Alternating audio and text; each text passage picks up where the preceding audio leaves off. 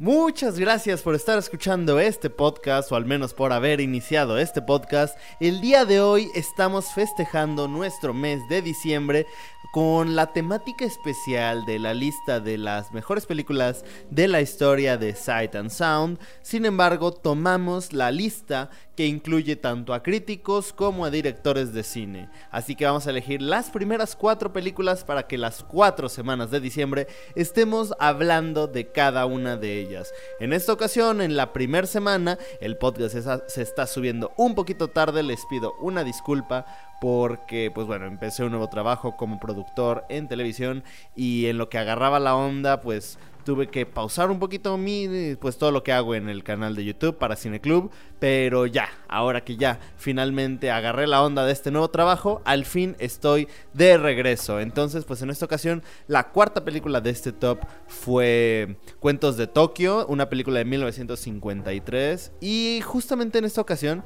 uh, estuvimos Rafa y yo, Rafa, mi gran amigo de Perú, hablando de esta maravillosa película. Nos habría gustado, e incluso lo comentamos en el podcast, que Mora nos acompañara, ya que no hay persona que al menos yo conozca que sepa más acerca de la cultura japonesa que, él. Él es un, pues sabe mucho japonés también, es maestro. Y, pero bueno, en esta ocasión no nos pudo acompañar, pero creo que Rafa y yo pudimos hablar un poco respecto a estas, estos paralelismos culturales entre México y, Japón, entre lo que representaba la película en su época, e incluso cómo se ve una película eh, japonesa de esa época a cómo se ve ahora. Y sobre todo, cómo retratan la cultura, cómo retratan esta historia eh, con esta película y cómo lo vemos, por ejemplo, en los animes, estas diferencias respecto a cómo buscan crear una identidad mucho más universal a cómo se hacía una identidad muchísimo más tradicional del Japón de la época. Muchísimas gracias a todas las personas que nos escuchan a todas las personas que semana con semana están viendo nuestros videos, viendo nuestro contenido en redes sociales, en el podcast, en Spotify, Anchor, etcétera, los que siguen nuestro canal de YouTube, de verdad, sin ustedes esto no sería posible. El hecho de que conozca más gente, que tenga más amigos, que hablemos de cine con tanta gente, hace que esto valga totalmente la pena. Y yo disfruto mucho hablar de películas con todos ustedes. Muchísimas gracias. Así que, pues nada, los dejo con el episodio número 83 del Cineclub Virtual, donde hablamos de cuentos de Tokio. Y les recuerdo que a partir del lunes 19 de diciembre podrán participar en la quiniela de los Globos de Oro. Vamos a hacer una dinámica donde habrá ganadores, las personas que acierten más los a los, los ganadores en, dentro de películas y series ganarán pues algunos premios que yo y pues que yo y los miembros de Cineclub queremos mandarles a todos ustedes. Ya pondremos la dinámica oficial a partir de este lunes 19 de diciembre del 2022 y pues nada, espero que participen, espero pues regalar muchas cosas para todos ustedes porque sin ustedes este canal no sería lo mismo y la verdad, si puedo regalarles, si pudiera regalarles cosas a todos, lo haría. Pero bueno, por el momento eh, esta dinámica es lo único que puedo hacer, ya verán las bases del concurso este lunes y por supuesto lo más importante, les quiero agradecer agradecer de corazón a todas las personas que semana con semana escuchan y apoyan nuestro contenido. Ya lo dije, pero lo vuelvo a repetir, de verdad, muchísimas, muchísimas gracias. Pero bueno, los dejo con el episodio número 83 del Cine Club Virtual, donde hablaremos de cuentos de Tokio. Aquí tenemos cine latinoamericano. Comercial. De oro.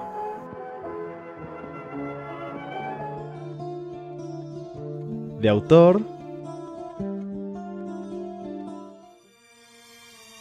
documental, de culto, experimental. Cine Club, un espacio para todo el cine. Tengo algunos comentarios porque se me hace esta, esta película se me hace muy interesante. Porque. Y creo que también en esto tú, tú podrás aportar mucho. Porque, mira, cuando vemos anime, nos damos como. O al menos empezamos a tener como una idea de cómo es esta cultura en Japón. De cómo viven, cómo se expresan, cómo. Pues sí, de ciertas cosas. Pero siento que en esta película, digo, es evidentemente del año pasado, del siglo pasado, pero es un aproximamiento mucho más cercano a cómo se vive realmente en un sentido mucho más general de, de, la población, ¿no? Y me gusta mucho porque siento que al ver esta película empiezas a ver a la, a la cultura de Japón como de una manera mucho más realista. ¿No crees? Ya, justo te iba a decir que tú me dijiste que cuando lo estabas viendo, digamos que se te, hizo ver un poco más realista. Eh, y claro, yo creo que cuando a veces vemos películas relacionadas a, lo que es este el Oriente o, Japón en este caso, a veces lo vemos con más admiración de repente, ¿no? Y esta vez lo sentí más cercano, como que eran cosas que, más realistas como tú dices, pero a la vez más cercano, como cosas que, oye, esto es muy parecido a nosotros, ¿no? tal vez no de la forma, pero sí en el, en el fondo, o sea, todo el significado de lo que van sintiendo las personas. Creo que, no sé si a eso te referías un poco con realista. Sí, Digo, no sé, no sé cómo sea el cine de Perú, pero al menos aquí en México, por ejemplo, eh, ha pasado mucho que, y muchas críticas, al menos actualmente, que todo el mundo siempre dice que siempre muestran en las películas populares, en las películas que llegan como a salas de cine, pues estas zonas bonitas de, de México, gente pues con buen nivel económico, y todo lo demás de México siempre queda relegado a un plano. O si quieren mostrar el otro lado de México, lo muestran como un drama total. No sé si pase lo mismo allá. Claro, es, es, un poco, yo creo también, y es, eh, es muy diferente acá. Por ejemplo, tienes razón, a veces te muestran como que gente, eh, como tú dices, una zona de gente de otro, como si fuese diferente y si te quieren mostrar una parte triste, te ponen al pueblo, ¿no? Digamos, le dicen, en vez de ciudadano, al poblador, digamos, ¿no? Le dicen, es como la parte triste, la zona rural, todo eso. Y claro, puede ser, ¿no? Puede ser un poco ese significado. A veces, yo creo que a veces es tanto el cine que ha avanzado de diferente forma hasta llegar, digamos, ahora a un cine que lo que busca es más no sé si utilizar la palabra comercial, porque al fin el cine siempre trata de ser comercial, cualquier cosa, ¿no? O sea, Nike, todos quieren vender. Pero de repente más un cine más de autor o más, más, más de personaje, o más de, de, la persona de repente puede ser, ¿no? es como una comedia, por ejemplo, creo que comedias, no sé si cómo es en México, pero acá se hacen ya varias comedias y todas tienen casi el mismo, mismo corte, mismo tijera, ¿no? O sea, todos cortados con la misma tijera. Y ya sabes qué cosa es, ¿no? Es algo de consumo rápido que, y después, este, y porque sale más rápido, gastas menos y encima ganas más. Obviamente están así, hasta los pósters son igualitos. Sí, sí, como que ya eh, todas van siguiendo el mismo molde. Pero esta película cuando la vi, o sea, sinceramente, este, yo lo vi y dije, ya vamos a ver qué tal. uno va más o menos dos horas y dije, yo creo que va a ser una película lenta, está bien. O sea, ya, no es que... A veces tenemos tanto occidente metido en la cabeza que por más que yo sepa que iba lento, dije, uy, acaba de pasar algo, uy, acaba de echar algo, como diciendo, uy, acaba de pasar algo, y esperar la musiquita así, de algo como que me va a avisar algo. Pero no, mientras iba avanzando, y cuando iba avanzando, como que en vez de sentirme esperar algo, me sentí más, este, me relajé con la película, te puedo decir.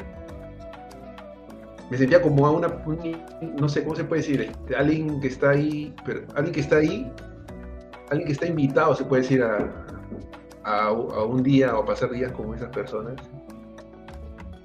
Y encima, quería hacer ese comentario por eso de la dirección. No sé qué tanto, yo no, había visto, por eso quería, decía de Mora, no sé si te has visto más, pero me, pareció curioso la cámara. No sé si, cómo está puesta.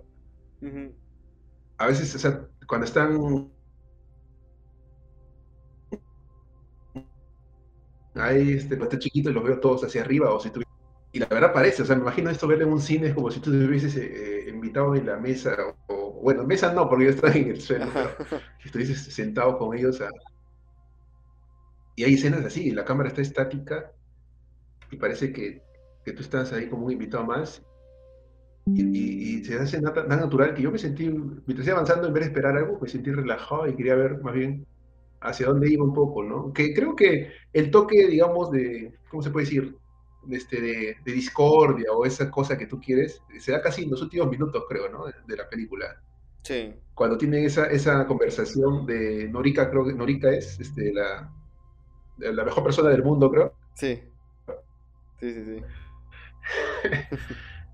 Pero este, y este, la, la, la, otra chica que no me acuerdo el nombre ahorita, este, que es quien vivía con, con ellos, ¿no? Que es,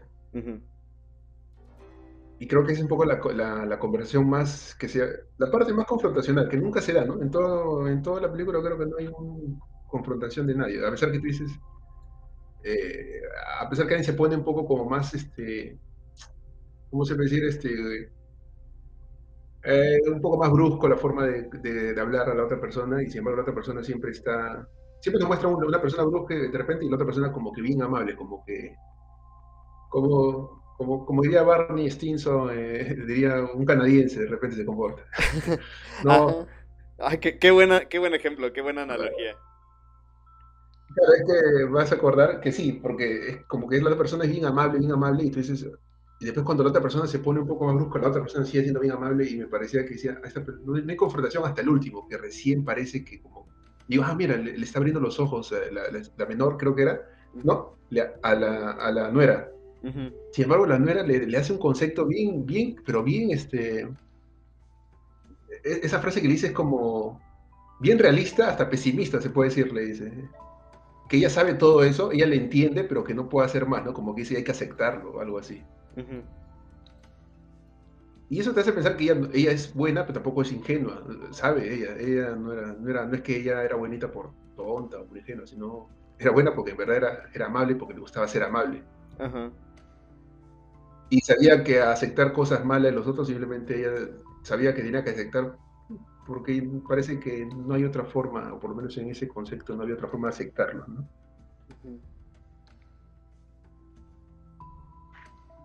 Wow, tocaste muchos puntos ahí.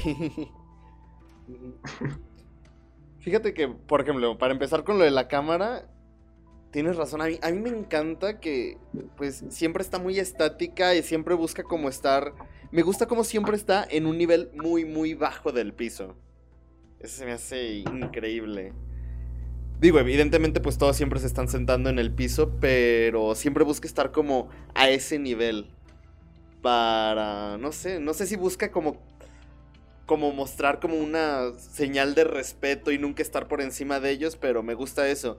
Y también me gusta cómo siempre busca estar en un, en un espacio muy, pues muy, muy centrado en, en la casa. Digo, pues hay cosas que evidentemente se nota que es una película de pues de época, como cuando vemos a un personaje ir de una habitación a otra y de repente vemos el corte a caminando en un pasillo y luego subiendo la escalera y luego ya estando en el cuarto. Pero me gusta mucho la cámara. Y también me gusta mucho. Claro, muy.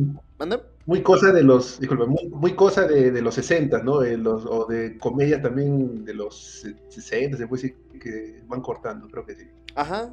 Sí, sí, sí, sí, era muy propio eso de andar mostrando todo, pues, todo el recorrido. Y me gusta también cómo cuando vemos a personajes conversar, ya sea que estén ahí en el piso cuando estos tres señores están en el bar, cómo para hacer estos close-ups en cada uno es un plano cerrado de, ellos, no es ni over the shoulder ni general, no. Es alguien va a decir algo, lo centramos, eh, lo, lo tiramos a él en el cuadro y así se me hace muy se me hace algo muy interesante porque pues a fin de cuentas cada uno tiene su punto de vista, tiene algo importante que decir y es algo muy, muy particular de cómo ellos ven la vida, de cómo ellos defienden sus puntos de vista. Se me hace muy, muy curiosa la decisión de haber grabado así esas conversaciones. Y, por eso este es, digamos, parece o sea, parece fácil, o, uno pensaría, mira, no hace un giro de cámara, sino lo único que hace es poner la cámara ahí en el suelo y después graba una hora y... Pero sin embargo, eh, eh, la forma en que pone la cámara, o sea, se nota, o sea, se nota dónde está parada, o sea, está justo cuadrada para que tú veas cómo van hablando las personas que están al fondo, o si están comiendo y, te los pone ahí frente. Y es curioso porque cuando están comiendo hay un espacio ahí, y por eso digo, parece que tú dices ahí porque es un espacio. Y es como de primera persona, mira, parece que estoy, no sé, este, un poco más, este, eh, un poco más y me pongo a conversar con, con ellos. Y a veces hasta en esto te, da, cosas como que de sentirte, como digo, esa, te da paz y tranquilidad porque vas viendo el ambiente y te vas familiarizando. Pues digo, la película es lenta, obviamente es lenta, yo creo que si tú vas con un concepto de, la película, digamos, siempre tengo esa, veces esa decora, Una película lenta no tiene que ser aburrida ni mala. Puede ver películas sí, lentas, aburridas y malas, hasta pretenciosas. A propósito, quieren ser lentas. Pero en este caso la película yo creo que trata de ser ese amigable, trata de hacerse sentirte con una conexión con el espectador. por eso que si tú, por eso que la película, si tú vas con esa poco a poco viendo, yo creo que si te dejas por la película y te relajas, a la media hora te das cuenta de dónde va y como que ya no esperas y viendo hacia dónde va la trama.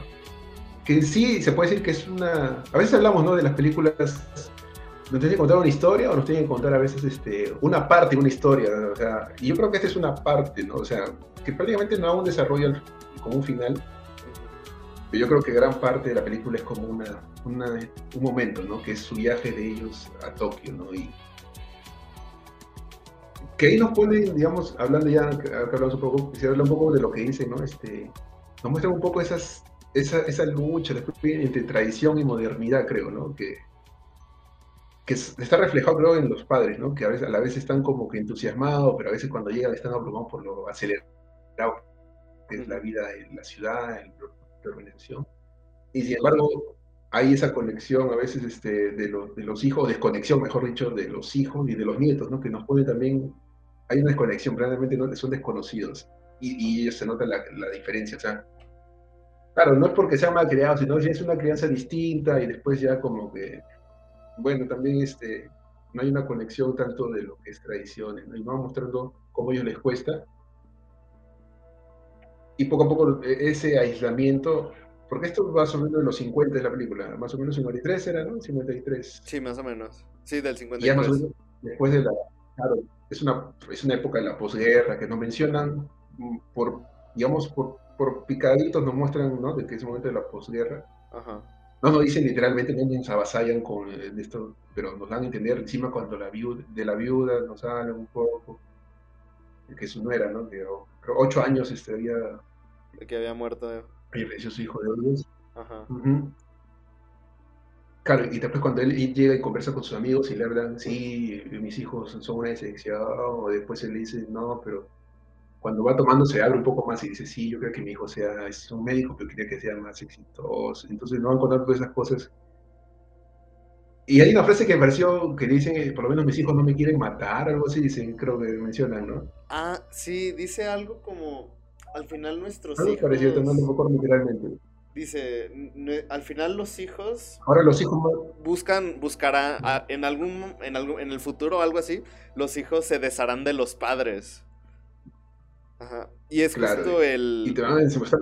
El ex policía el que dice, bueno, al menos los míos ya no lo podrán hacer. Ajá. y, un poco ellos, o sea, yo te de entender, pero también ellos ven, te das cuenta sus expectativas que tienen a sus hijos y esa no realización de sus hijos, que a ellos les hace sentir mal. Uno le dice, sí, yo miento, yo miento a veces el cargo de mi hijo, ¿no? Es, es un asistente, pero él le contaba a todos que era un jefe de planta, algo así. Y el otro, si su hijo es médico, no mienta ahí, pero sin embargo a él le hubiese gustado que no sea un médico de, un pueblo, dijo, ¿no? Como dijo, de solamente de barrio, dijo. Y él quería que sea un médico más, este, no sé, más exitoso. creo que tiene el mismo problema que Rubí, creo, no importa, pero... pero, pero mira, eh, la película tiene tantos puntos habla de la soledad, el, conflicto de modernidad y tradición, después este, cómo es la familia, la conexión. Y, por eso es tan valioso. Pero ¿cómo, cómo ves tú esa parte de... ¿Cómo afronta eso de la... De esos, o sea, ¿cómo, cómo te gustó cómo lo cuenta esa forma de los hijos, con, como el trato con los padres? O sea, ¿te parece que...? Porque yo creo que eso se pone de un lado, creo, ¿no? De los padres, ¿no? Muestra un,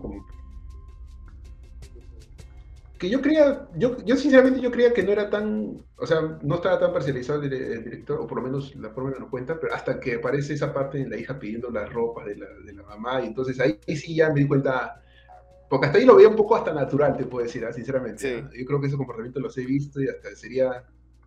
Pero ese comportamiento me hizo recordar un poco a Gran, a Gran Torino, de esa parte de que los hijos están pidiendo todas las... No vivían con el papá, pero pedían el auto, ¿te acuerdas de esa escena de en el final de la película de Clint Eastwood, sí, que me hizo recordar un poco esa escena, ¿no? Que a veces tu mejor, este, a la persona, tus hijos no te cuidan, pero a la persona que sí te cuida más es una persona que no es tu sangre, sino, en ese caso era el vecino y acá era su nuera. Mira, qué curioso que digas eso porque yo tengo una, una conversación muy, bueno, cada semana hay una chavita que va a limpiar la casa de mi mamá. Y pues yo nomás para molestar a mi mamá, a veces le digo, por ejemplo, cuando vamos en el coche, le digo, mira mamá, algún día yo te voy a pagar una casa aquí. Y es en el asilo. Nomás se lo digo de broma, porque ya sé que se molesta. Pero todos los jueves esta chava va a, ayudar a mi mamá a limpiar la casa.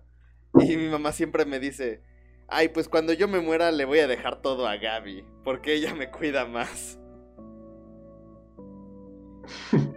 y sí, de hecho, fíjate que he notado, y digo, en mi familia, con algunos tíos y así, que muchas veces sí hay más como ese apego a otras personas que a sus hijos.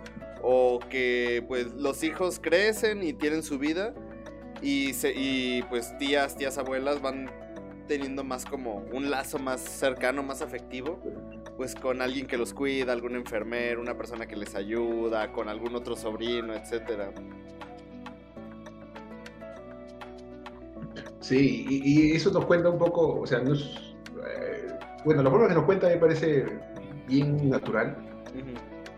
Y claro, como tú dices, a veces este, sí, se te hace como que, sí, eso, es, yo, o sea, yo lo he visto, o por lo menos te da sensaciones. A veces como, a veces ahí dice chiste, ¿no? A veces este, que lo hacen así como, oye, ¿por qué mi papá es más amable con mis amigos a veces? creo que ¿Por, qué mi mamá prefiere a que a mí? Toda mi vida así. Claro, a veces, a veces es... ya ves, Mora, para que te defiendas. Pero, claro, e, eso es lo que un poco lo que nos cuenta. Y ah, esa, esa forma en que nos cuenta este, esta película, a mí, a mí me gustó por eso, por la forma natural y, la forma un poco, este, ¿cómo se dice? Este, de postura, ¿no? Porque el, director un poco al final me dice un poco, sí, los padres van, tampoco son perfectos, porque también ellos viven, quieren, o sea, no es, él estaba feliz que su hijo sea rico, no, él estaba más feliz sería si su hijo fuese exitoso, no fuese y el otro si su hijo no fuese un asistente, ¿no? Ahí no ve un poco también cosas como que los padres quieren vivir de los hijos, o sea, quieren vivir a través de los hijos algunas cosas, ¿no? Pero a veces, pero estamos hablando de los años 50, entonces también eh, eh, él le dice cásate a la, hija, le dice a la nuera, tú puedes casarte, o obviamente pues estamos los 50, no le ha dicho tú sé feliz nomás, no le ha dicho me gustaría verte casado, porque matrimonio era sinónimo de felicidad, por lo menos. Sí, sí, e, eso era como la, la máxima meta a la que alguien podía aspirar, pues, en esa época. Era como, si quieres autorrealizarte, pues, pues tu, tu última meta tiene que ser casarte y tener hijos. Sí, por eso nos va contando. Pero poco a poco la película nos va pintando eh, sin decir mucho, ¿no? Aparece la hija, después, o por lo menos la menor, después aparece la hija, después aparece el, este, ¿cómo se llama? El, ¿cómo se llama? el hijo y después la hija primero, ¿no? Salen de la casa, que es la, la otra nuera, que también es, creo que también es amable, o sea, no la viuda, sino la... La de la, estética. La, pareja. ¿La del doctor? Claro, la primera, la que los recibe primero. Ah, sí, sí, sí. No me acuerdo el nombre, ¿sí o no? Sí, sí, sí. La que tiene los hijos, la de los hijos, la que lo trata de corregir, le dicen saluden. Ah, sí. Ah, eso es que también es amable un poco, pero más este, como que obviamente está un poco más del lado de los del esposo, pero un poco porque quiere eh, tratarlos bien, ¿no? Y, después vemos a la hija que es un poco más, que trata de los quiere enviar de, paseo para que, digamos, no le estorben un poco, ¿no? pero por eso que me parece curioso que después le dicen, por favor, este, puedes tú ir a, llevarnos a pasear y le dicen a la, a la nuera, ¿no? Que es, digamos, es la que menos responsabilidad, digamos, debería tener, ¿no? Y ella dice ya, y, pide, pide permiso en su trabajo y todo, todavía hace todo eso para, para que vaya a ayudarlos. Porque creo que en Japón le dicen hijo, y cuando eres nuera es su hija, ¿no? Lo tratan como. O sea, el término es de hija ya y padre, ¿no? Sí, fíjate que eso sí, me sacó mucho de onda porque, pues. Es complicado, pero. Claro, por acá lo vemos en muchas comedias, como por ejemplo, alguien le dice, dime papá, dime mamá, y a veces es como. Mm. Como eso, ese, ese recurso cómico a veces, ¿no? Sí digamos, y a veces acá es como más natural, porque creo que cuando tú tienes sus hijos de casa o tu hija, entonces tus yernos vienen a ser como tus hijos, algo así. Sí, de hecho, es... Creo que sí, sí, sí, es más común, por ejemplo, en esa, situación, en esa situación. Pero, ¿sabes qué otra cosa también me gustó mucho? Me encantan estas películas. Digo, me gustan mucho las películas donde todo ocurre en una misma, en un mismo escenario. Pero también me gustan mucho estas películas donde los personajes van como de punto A a punto B, luego al punto C, como... A fin de cuentas me gusta cómo van desarrollándose en cada lugar a donde van, con cada persona.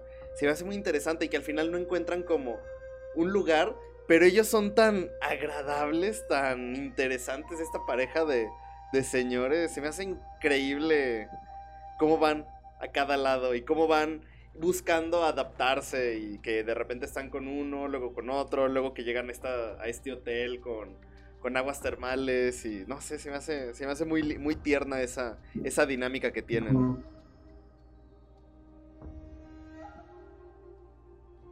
Y, te vas, digamos, eh, te vas este, conectando con ellos, ¿no? Porque van paseando y a veces cuando se sienten, tú dices, uy, mira, hay una escena que es digamos, un poco triste, ¿no? Cuando él dice, está bien, yo voy a irme a quedar con mi nuera, pero es muy chico, así que tú tienes que irte a quedar con tus amigos. Le dice, ojalá me pueda quedar, ¿no? Dice. Y después en la siguiente escena están afuera y después dice, ya tienes que irte mejor para que te dejen quedar. Y, y, esa escena como que se nota un poco de lo... Ellos tienen su casa, por eso que a veces querían regresar ya a su casa, no querían... Pero pero ella quería conocer, por eso que mientras van regresando y dicen, oye, por lo menos hemos visitado a todos nuestros hijos y hay que estar feliz. Incluso le dice esa frase, ¿no? De que si algo me pasa, no, se preocupe. Y de hecho, justo uh, hay una escena cuando de repente la mamá le dice a, a la hija que ya se quiere regresar y ella le dice, no, es que ¿por qué no te quedaste en el hotel? Y la señora le dice, no, pues es que yo me quiero ir a mi casa. Y él le dice, no, ¿Cómo, te vas a regresar a tu casa? Nunca te vemos, estás en Tokio. O sea, es como de, pues, veniste aquí y no te puedes regresar, pero tampoco puedes estar conmigo. Es como que no la quieren cerca, pero tampoco quieren que se vaya. Pero es que ahí, ahí, justo hay un punto que se llama, yo creo, es un poco esa culpa. Por ejemplo, hay, hay gente que, eh, o sea, ella por más que su hijo obviamente lo quiere, pero a veces, este, digamos, en ciertos contextos, así como que tú tienes tus cosas y ella como que se sentiría mal, como, o sea, cuando ella llora a su hijo, obviamente ellas quieren a sus padres, ¿no? O sea, no, es que no los quieran, sino simplemente que, obviamente, ese, ese, ese, rol de que está en la ciudad, de que estar ocupado, como que tiene prioridades y como que ya dicen, ya, ya no puedo atenderlos, entonces pero si no los atiendes te sientes culpable, o sea, por eso ella, ella, como que dice, ah, si se van de viaje es como que ya, yo los estoy mandando de paseo, o sea, te restas como la responsabilidad y a la vez la culpa, porque ella puede decirle, no, no venga, y pero después va a estar pensando, ¿y qué mal me comporté todo? Y lo puede estar pensando todo cien veces, y, o sea, hay ese punto en que es este, hacer cosas no porque quieres hacerle bien o porque te agrada a otra persona, sino porque si no lo haces te sientes un miserable, se puede decir. Ajá. Sí, sientes como que los Ah, sí, es cierto, como que los desplazaste, como que... Claro, o sea, es como que... Claro, entonces, este, o sea, le importan, pero a la vez, o sea, ella quiere buscar la forma mínima en la que se sienta culpable. Es, es como a veces hay personas, este, no sé, se ha visto personas que cuidan a personas mayores, o personas que no pueden funcionar solas, de repente los hijos, y tú sabes que es una, como se puede decir, este, es feo, ¿no? Es como si dice, es difícil, a veces este, como que ya no quieres cuidar a esa persona porque ya te desgasta, ¿no? pero a la vez tienes que hacerlo porque, porque es tu familiar y si no lo haces te sientes un miserable. Entonces, este, eh, de repente sin tanto este límite, pero más o menos yo creo que es así. Ella quiere que lo visiten, sí, está feliz, pero no quiere sentirse culpable de que los vote, sino los está enviando a otro lugar para, para limpiarse la culpa un poco, ¿no? Mm, sí, de hecho. Ahora del, del, hijo, del hijo no, no, no, o sea, más vemos a la hija un poco más, este, como siempre, ¿no? Un poco que es la que un poco, se puede decir, la más este, lejos de los padres. El hijo no habla mucho, ¿no? El doctor, ¿eh? es como que es lo suyo, no, no, no nos pone mucho diálogos de él, ¿no? O por lo menos gestos de él, creo. Sí, él, sí está muy, muy, pues muy aparte. Nos pone más a las hijas, creo, y a la nuera, a la hija, a la nuera, y, y, y después al último nos ponen a otro hijo, ¿no? O sea... Pero es que creo que también es parte... Ay, güey, un gallo. creo que también es muy... Digo, también eran como pequeñas cositas que... Yo vi esta película con mi mamá y también mi mamá me iba diciendo como... Por ejemplo, yo no me había notado... Yo no había notado que siempre que iban esta pareja de señores mayores caminando, la esposa siempre iba por detrás de él. Y pues, o sea, de repente yo dije, ay, mira qué curioso, ella siempre está atrás. Y mi mamá dijo, pues sí, obviamente, pues ve la época. Y creo que eso que tú dices del hijo, pues también es muy, muy, pues muy propio del pensamiento de esa época. Digo, pues el hombre tenía que trabajar, tenía que ser el que sostiene la familia y las mujeres eran las que pues mantenían la casa, las que tenían este rol familiar, las que tenían que cuidar a todos mientras que el hombre pues solamente tenía que proveer. Entonces creo que por eso también está este juego de, de por qué el, el, hijo no tiene este peso, ya que la historia es más como familiar. Sí, y, por eso un poco hay una escena cuando él le dice, este, creo que le piden, este, cuando iban a salir y él dice, tengo que atender acá al vecino, su hijo del vecino creo que dice está mal, y, él dice, yo, yo los llevo, y él dice, no, tienes que quedarte, pero no le dice, tienes que quedarte en la casa, le dice, tienes que quedarte a cuidar la casa, le dice, ¿no? O sea, fue algo, no sé, o sea, yo, o sea, pensé, como se dice, pensé que iba a ser un, comentario más machista, iba a decir, no, tú, no puedes salir porque tienes que quedarte en tu casa, no, pero dice, tienes que cuidar la casa, y creo que hasta, hasta suena, o sea, hasta racional ahorita sonaría, ¿no? O alguien tiene que estar en la casa. Así. De repente esa escena, yo no veo, pero sí, tienes razón, esa escena de mostrarnos siempre a la pareja, eh, como cuando dice que tienes que casarte a la nuera o que, o que él quiere que su hijo siempre esté casado o, o sus nietos sí nos ven como que el matrimonio es un fin y de acuerdo a la época un poco, ¿no? Y al final nos muestran, cuando fallece la, la, la mamá, eh, hablando de eso, creo que al principio me nombraste algunas cosas de un poco de lo que es en otro en Japón y, y me hizo acordar un poco de esos momentos no sé si ha visto, hay una película de anime que se llama Summer Wars. ¿Summer Wars? Eh, Summer Wars, de este. de Mamoru Osora, de No, no la he visto, pero ya la anoté en la lista. Ya que habla un poco también eso de la familia, del núcleo, de la principal, o sea, en este caso acá eran dos, ¿no? El padre pero en este, en este caso era la, padre, era la mamá, ¿no? La mamá principal, que es también que que ese película un poco nos muestra el núcleo y cómo es cuando ella fallece, los hijos, y cómo todos se reúnen al final, igual que acá. Y me hizo correr un poco, o sea, como, o sea, toda la costumbre, todo ese momento es casi casi un calco, y, claro, es, es bien natural, es, y me hizo correr un poco esa película, desde la costumbre de Japón, ¿no? o sea, que es, parece, mira, estamos hablando de los 50 y ahora tú ves algunas películas y parecieran lo mismo, parece que no varía mucho, ¿no? O sea, en ese sentido. Pero sin embargo te das cuenta que ahí nos están hablando justo de la, tradición con la modernidad, o sea, o sea, a la, vez tú ves, mira, estas cosas no han cambiado, pero mira, desde ahí ya hay un conflicto entre la modernidad y la tradición y hasta ahora Tokio es una de las ciudades más avanzadas que hay, creo. Y claro, nosotros vemos la parte en cine o, la cultura, vemos la parte que nos muestran, ¿no? Pero vemos la parte de conflicto, como acá nos muestran un poco, pero no nos muestran como un conflicto de un conflicto entre padres y hijos que van a pelear y que no, sino simplemente de cómo les cuesta adaptar y que, y que al no poder adaptarse ellos tienen la idea de regresar a su casa simplemente y justo cuando están regresando se da todo esto y después ya viene lo que es este la soledad del esposo y de cómo va a vivir y, de, nos van contando el cierre y de que de que es así un poco, ¿no? Cómo afrontar esos momentos, ¿no? Fíjate que eso que mencionaste tiene mucho sentido porque también actualmente pensamos en Japón como esta metrópolis muy kitsch, muy bombardeada de pues tecnología y esto.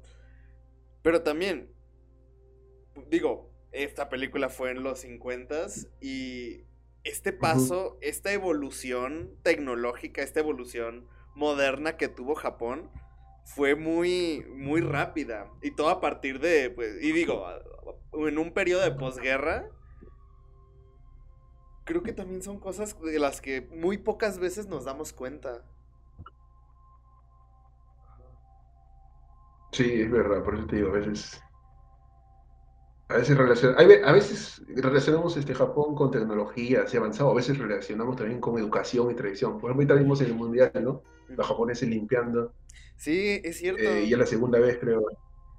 Sí. Y por eso, por eso que a veces, es, eh, eh, a veces no, no, es bueno idealizar todo, pero tampoco a veces es bueno tampoco tratar de denostar todo. Sino, por ejemplo, vemos, siempre tenemos Japón como un reflejo de lo que es este, educación y, digamos, este, disciplina, digamos, ¿no? Ajá. Pero sin embargo vemos a los, este, cómo elaboran, o sea, cuando hacen los, los estudios de que hacen mangas, animes, ha visto que horas y horas trabajando, y horas y horas y horas, y eso no está bien, pues, o sea, eso no es, sin embargo, a veces tomamos, a veces tomamos como ejemplo a veces todo Japón y no, pero obviamente Japón no es perfecto, pero no, no es que todo es perfecto, hay cosas que están mal, también tienen que cambiar, pero hay cosas que obviamente sí sirven y que a veces te sorprenden, ¿no? Como lo que digo, ahorita están limpiando el, cuando se van y es sorprendente. Y creo que hasta sería algo bien, bien natural este, no sorprendernos, sin embargo, como la nación va pasando tan rápido, tan rápido, y ellos como que mantienen su tradición en algunas cosas, y a veces nos sorprendemos de cosas que deben ser restrictas. Tan de nosotros, tan de todos, no solamente de una parte del mundo. Sí, porque incluso una algo que ha evolucionado pero que se sigue manteniendo es, por ejemplo, ves esta esta casa en la que viven estos personajes y, e incluso la película se esfuerza porque todo se vea sumamente pequeño, sumamente apretado, muy estrecho. O sea, de, verdad hay muy poco espacio para todos y cuando la gente y cuando todos los personajes se sientan en el piso a comer o a platicar, pues hay muy poco espacio entre ellos. Y ya hablando de tiempos más modernos, pues no sé, no sé, no sé si supiste de todo esto que hubo donde se rentaban como cuartos de dos por dos o así súper pequeños para que la gente viviera ahí en Japón. Ah, sí, creo que por ahí he visto en Instagram, creo, así, cosas he visto así donde ponen cuartos, así que parece como si fuese un pasadizo ¿no? Ajá, y que pues se vuelven muy populares para que la gente pues, digo, también es parte de la sobrepoblación, pero que la gente realmente vive en un cuarto súper reducido Ah, no sé. Y, y, y, ahora todos esos cuartos, aunque no creas, no solamente creo que acá, esos cuartos ahora son así y sin embargo cuestan seguramente dos o tres veces más de lo que costaban las casas antes. Y es un... Porque ahora todo prácticamente es, este, digamos, todo edificios, condominios, edificios así, todos igualitos, este, porque ya sabemos que las ciudades crecen para arriba en vez de crecer horizontalmente. Pero, pero sí, un poco eso es lo que, lo que dices, tienes razón a veces este, nos enfocan, esa parte chica. Por ejemplo, hay una escena en la que la, la señora iba con su nuera, están durmiendo y le dice, este, ya deberías ir a dormir porque tienes que trabajar. Y la otra dice, sí, mejor vamos a dormir. Y, ahí mismo se van a dormir, no se van a otro lugar, sino simplemente se, se cambian, se echan nomás y apagan la luz. O sea, yo me puse a decir, a veces como que te dice se van a ir a otro lado, no, ¿verdad? Y eso nos muestra un poco lo chico que es, este, o por lo menos nos muestran con la cámara que es un lugar chico y no son camas, pero son en el suelo, ellos duermen así también. Y por eso es la urbanización, un poco como, digamos, la diferencia con la urbanización y la ciudad, el campo, un poco. ¿Sabes qué otra cosa noté justo sobre eso? Y ahí sí dije, chale, qué triste que en México no sea así. Cuando el papá se pone borracho, que lo lleva un policía a la casa. dije, chale, ¿por, qué cuando te pones ebrio en México no te hacen eso? Si, si te encuentran ebrio en la calle. ¿Eh? Ah. ah. que te lleven a tu casa. Ajá, sí, aquí si te encuentran ebrio, aunque no estés causando molestias, no. Te encierran 48 horas. Ah, y, encima te llevan, le llevan con su amigo ese. y, eh, pero es verdad, no estamos hablando de los 50, estamos, estamos hablando de los 50. De repente menos gente también es más fácil localizar. Ah, bueno, menos sí. Puede ser, ¿eh? Menos gente, pero igual yo creo que también es una cuestión de instintos. Acá, eh, si alguien puede meterte preso más, rápido, más rápido en vez de buscar. No, no, más lo encierras y ya en 48 horas sale. Que de hecho lo llevan que porque estaban borrachos nomás, o no, no nos muestran que, o sea, de repente no se pusieron faltosos, digamos, con, con nadie, creo, ¿no? Sí, nomás estaban, nomás estaban ebrios y pues ya, a su casa. Eh, claro, dice que y vemos una reacción natural, ¿no? De la hija, como diciendo que se molesta, pero tampoco es que lo vota, o sea, pues digo que hasta el último sí como que ya nos muestra una postura más hacia los padres, ¿no? Cuando ella un poco está ahí pendiente más en qué cosas me llevo de, cosas que dejó mi mamá. Y, todavía dice, no, me dice preferido que se muera su, su, papá, dice antes que su, su mamá. Dijo. no quiero ser cruel, ¿no? Pero ahorita voy a decir algo bien cruel. Así dijo, entonces... Eh, por eso al final un poco, yo creo que las cosas eh, polémicas o así, flechazos así, ya se puede decir, son al último, ¿no? Sí, sí, sí. Que es un poco. Y ahí por eso me parece amigo está bien chévere y por eso. No sé qué más este, le puedes encontrar algo. Pues ya como para cerrar, para concluir, creo que en general se me hace, o sea, como tú dices, es una película bastante, bastante bonita porque te los conoces, te sientes parte de, y aparte me gusta la naturalidad con la que tienen todas estas, estas conversaciones, porque son conversaciones muy, muy cotidianas, muy comunes. Eh, incluso cuando empieza, empiezan hablando de cosas de, con las que han vivido, de sus hijos, etc. Pero se siente tan familiar que parece que ni siquiera necesitas un contexto, solamente el escuchar su forma de hablar y el cómo se expresan de, de algunas cosas ya, ya empiezas a sentirte como abrazado por esta, por esta familia. Sí, y como van contando poco a poco, ¿no? Esa conversación que tienen, él, en, él, digamos, en el bar con sus amigos, un poco siendo más sincero, ¿no? Porque siempre estaba, siempre daba, de, ¿no? decía sí, eh, cuando está de visita, como que estaba un poco de, ser amable, ¿no? Con sus hijos, a pesar de sí, estás cansado de dormir, sí, sí. Y después un poco, yo creo que su parte, eh, donde se siente más natural, es eh, del papá con sus amigos y de la mamá con la nuera, creo, que es un momento donde ellos se sienten, en verdad, creo, felices. Sí, sí. ¿no? O sobre todo, eh, creo, porque después eran como que siempre se sintieron incómodos, por lo menos así lo, se, se, se hicieron encima peor fue cuando regresaron y prácticamente ya dijo, usted no puede estar acá. Creo que ese fue un momento un poco más más feo se puede decir, ¿no? Como lo hicieron sentir y un poco ahí sí te da un poco de pena, ¿no? Como va a tratar así. Mira, e, es bastante curioso eso que dices, porque justamente es la mamá con la nuera, digo, este, este aspecto familiar, y el padre, pues, con sus amigos. Total, algo, su, su espacio donde realmente se puede desenvolver es alejado de la familia. Sí, claro, y, sobre todo tomando todavía, porque al principio como que yo no estoy tomando. Y nos dice un poco, ¿no? Que él tiene un problema de alcoholismo, ¿no? Nos menciona un poco que, después ya dejó de tomar y, claro, nos muestran un poco. No nos muestran, o sea, nos muestran la postura de lo que vemos, ¿no? No sabemos si los hijos en verdad de repente sufrieron con su padre borracho, pero creo que dijeron que cuando conoció a su mamá no tomaba, creo, ¿no? O sea, o sea, tomaba antes, creo, que tuviera sus hijos, creo, ¿no? O sea, no... Que tomaba hasta que nació Kyo... Kyoko. Claro, en ese sentido entonces nos dicen más o menos que creo que, o sea, no es que ellos tengan algo, ¿no? Que su papá haya sido borracho, de repente hay, hay una especie de desapego, de repente entendible, ¿no? O comprensible, ¿no? Que son esas películas en las que tú dices, mira, oye, ¿verdad que maltrata al padre? Pero, pero después poco a poco te van mostrando qué cosa dice el padre, ¿no? Hay otras eh, películas más fuertes, como no sé si has visto la, la, fiesta del chivo, que es horrible, de repente que nos muestran qué cosa hizo el padre y después que también es este es algo realmente terrible. ¿Cuál? Al final. La fiesta del chivo, pero es, no sé, más o menos. Ok, bueno, igual ya también la anoté en mi lista.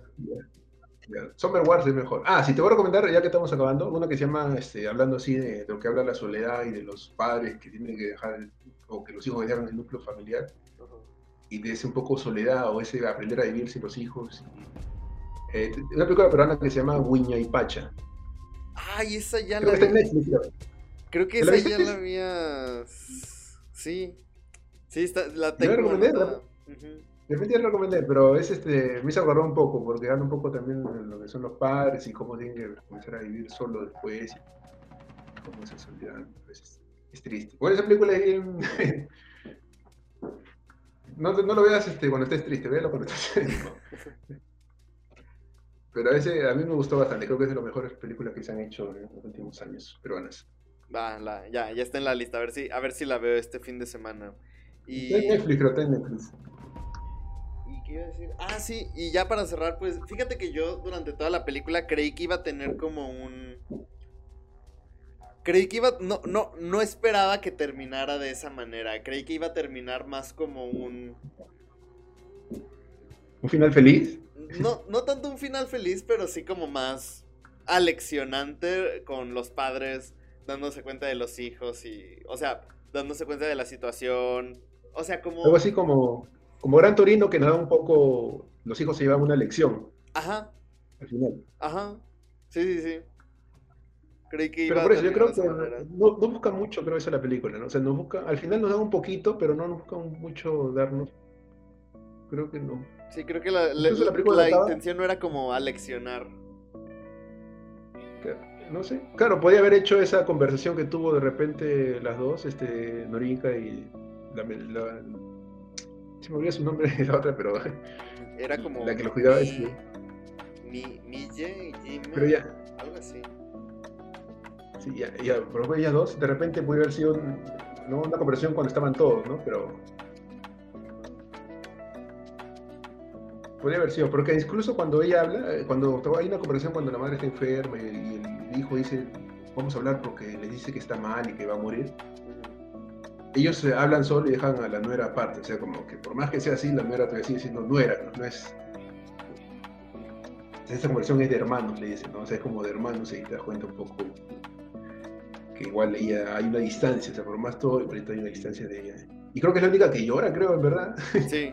o sea, la hija también llora, pero digamos que es un poco la que llora y la que en verdad le choca cuando le dicen en el trabajo que se va a morir o que está mal y se queda, ¿no? Como sentada así como que después un poco después le regalan el reloj y después todo eso ya son escenas ya un poco para mostrarnos lo importante que era para ella que no solamente porque la ama de su ex o de su marido que perdió sino que verdad ella sintió en esos años un apego hacia ellos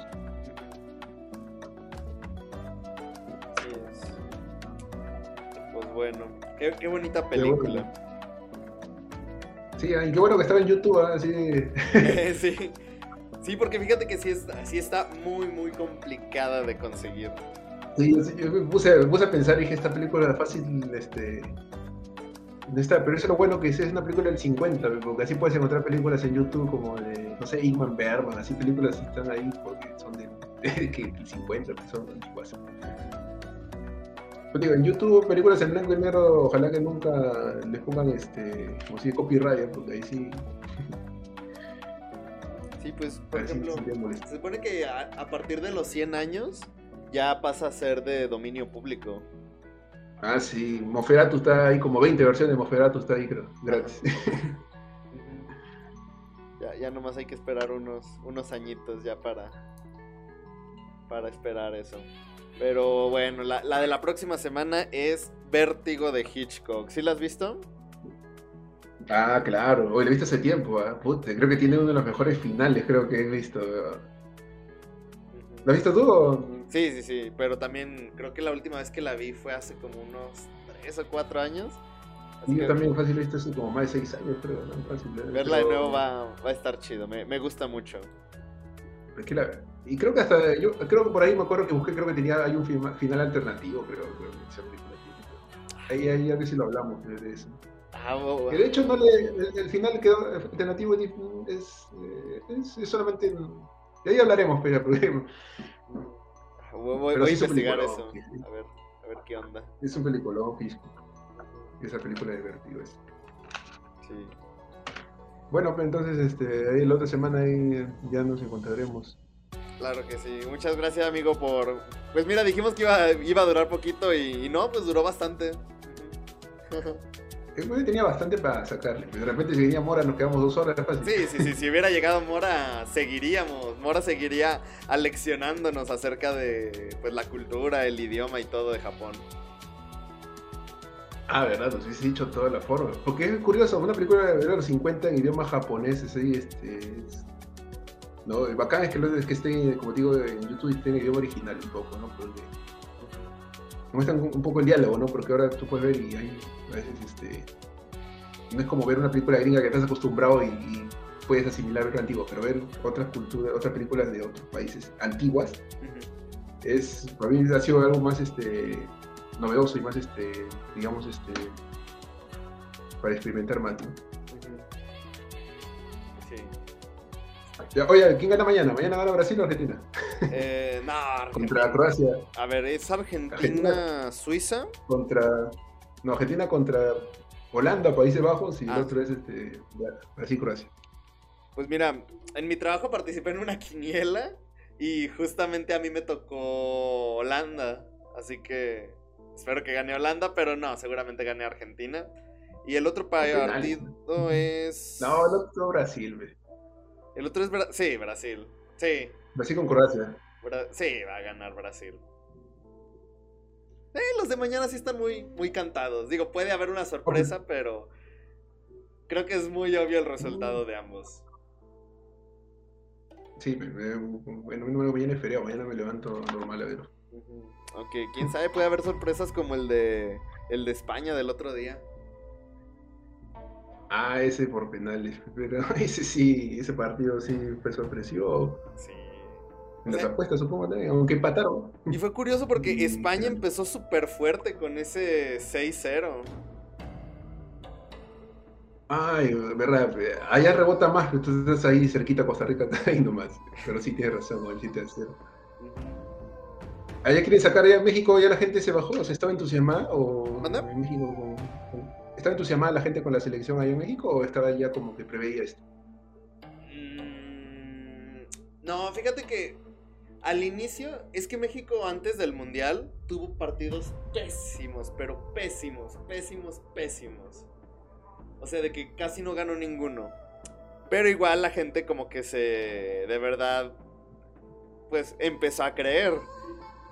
Y de verdad se mostraba como mucha gente de verdad se juntaba en las plazas, gritando y apoyando y...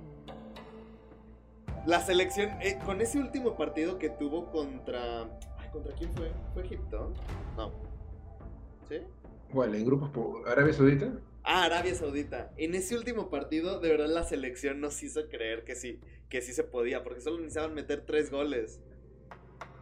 Y le faltó uno al final. Nos faltó uno. Digo, metieron cuatro, pero dos no valieron, pero sí. O sea, pues es de esas veces que le echas ganas en tu último proyecto del semestre. Ah, sí. pero- Pero ya, pues, eh, por lo menos están en el mundial, pero acá todavía, todavía tenemos que esperar cuatro años. acá. Digo, afortunadamente en el siguiente mundial, pues México tiene pase directo porque es anfitrión, así que pues con, con eso. Ah, verdad, ¿no? Ahora vas a ir a los estadios, ahí supongo, algunos partidos, ¿no? Sí, el mundial compartido Estados Unidos, México, Canadá. Ya podré vivir un mundial. Bueno, por lo menos está bien que sea para poder ver eh, los partidos en horario de gente normal, digamos. Ey, sí, ajá, ya en un horario no, no tan desfasado. Porque, digo, en este mundial es. De hecho, justamente en el partido de México-Argentina, un amigo vino a mi. vino a verlo a casa de mi mamá conmigo. Y pues se llevó un Six. Y sí le dije, güey, es que ya son las 3 de la tarde y ya estoy medio mareado. Qué, qué horror que los partidos sean tan temprano. Y por ejemplo, con los Sí, Juegos Olímpicos anteriores, eh, pues era horrible porque todos eran en la madrugada, a las 3, 4 de la mañana. Yo me ponía a ver, eh, pues, por ejemplo, pues tiro con arco, clavados con mi mamá a las 3 de la mañana, a las 5. Ugh. Está súper feo eso. Sí, eso vamos a ver. Ahora sí, más o menos más normal. Ya, pues, entonces quedamos para la otra semana Vértigo. Va que va, aquí te esperamos, amigo.